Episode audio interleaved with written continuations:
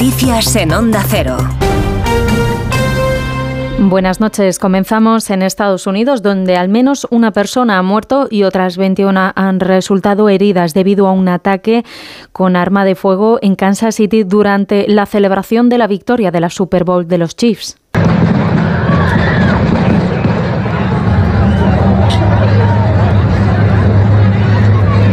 El momento del ataque recogido por cámaras de televisión que estaban en esos momentos retransmitiendo la celebración.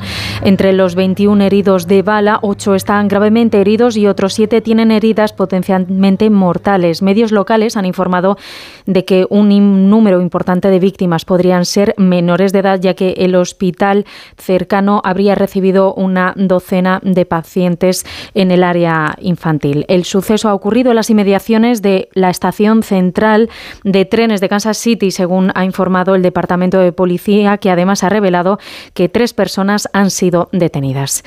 En nuestro país se ha celebrado esta noche en la Radio Televisión Pública en Galicia el debate a dos para las elecciones gallegas que se celebran este domingo. Han asistido la candidata del BNG a la presidencia de la Junta, Ana Pontón, y el aspirante del Partido Socialista de Galicia, José Ramón Beisteiro, mientras que el candidato del Partido Popular, Alfonso Rueda, ha ha estado ausente y ha mantenido su petición de un debate alternativo con otro formato. Su ausencia ha marcado una cita en la que Pontón y Besteiro han optado por aparcar las diferencias entre sus partidos para marcar una hipotética alternativa que nacionalista y socialista están convencidos de que es posible.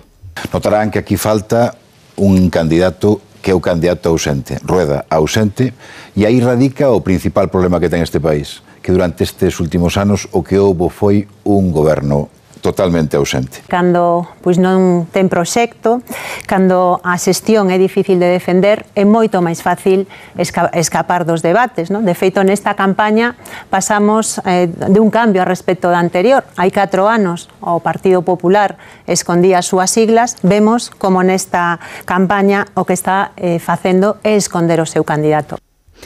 El ministro de Justicia, Félix Bolaños, ha dicho este miércoles en una entrevista en RACU que la ley de amnistía no solo va a salir adelante, sino que va a cubrir a todos los independentistas. El ministro ha defendido que tanto los indultos ya concedidos a los líderes del proceso como la amnistía al medio millar de personas que se beneficiarían de la medida forman parte de un camino para abrir una nueva etapa política. Juan de Dios Colmenero. Todos. Ya lo dijo Pedro Sánchez, ningún independentista quedará fuera de la amnistía y hoy lo ha repetido en declaraciones a RACU el ministro Bolaños. Todos. La ley y las negociaciones del gobierno y del PSOE con Junts y con Puigdemont que se siguen desarrollando intensamente mientras el PSOE intenta poner el foco en descalificar a la oposición. En esas negociaciones para esa ley se contempla la amnistía para todos, es decir, también para los CDR y para la causa que investiga la conexión de Puigdemont con Putin. No deja a nadie fuera.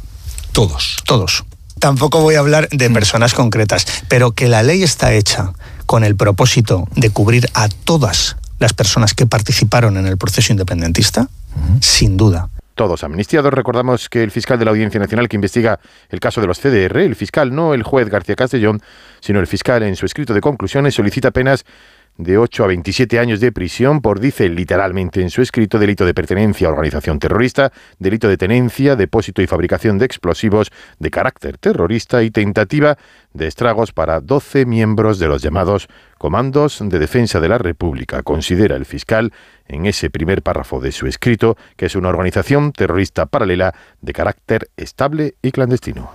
Y el rey Felipe VI ha presidido la entrega de despachos a los jueves de la promoción número 72 de la Escuela Judicial de Barcelona, acto que tiene lugar en plenas negociaciones por la ley de amnistía y ataques de políticos a jueces por el supuesto lofer.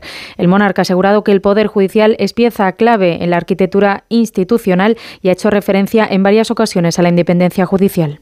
La independencia de la justicia es esencia del Estado de Derecho y todos han de preservarla y respetarla. La independencia del Poder Judicial como institución es imprescindible para el adecuado funcionamiento de nuestra democracia, así como la de cada juez en el ejercicio de su jurisdicción.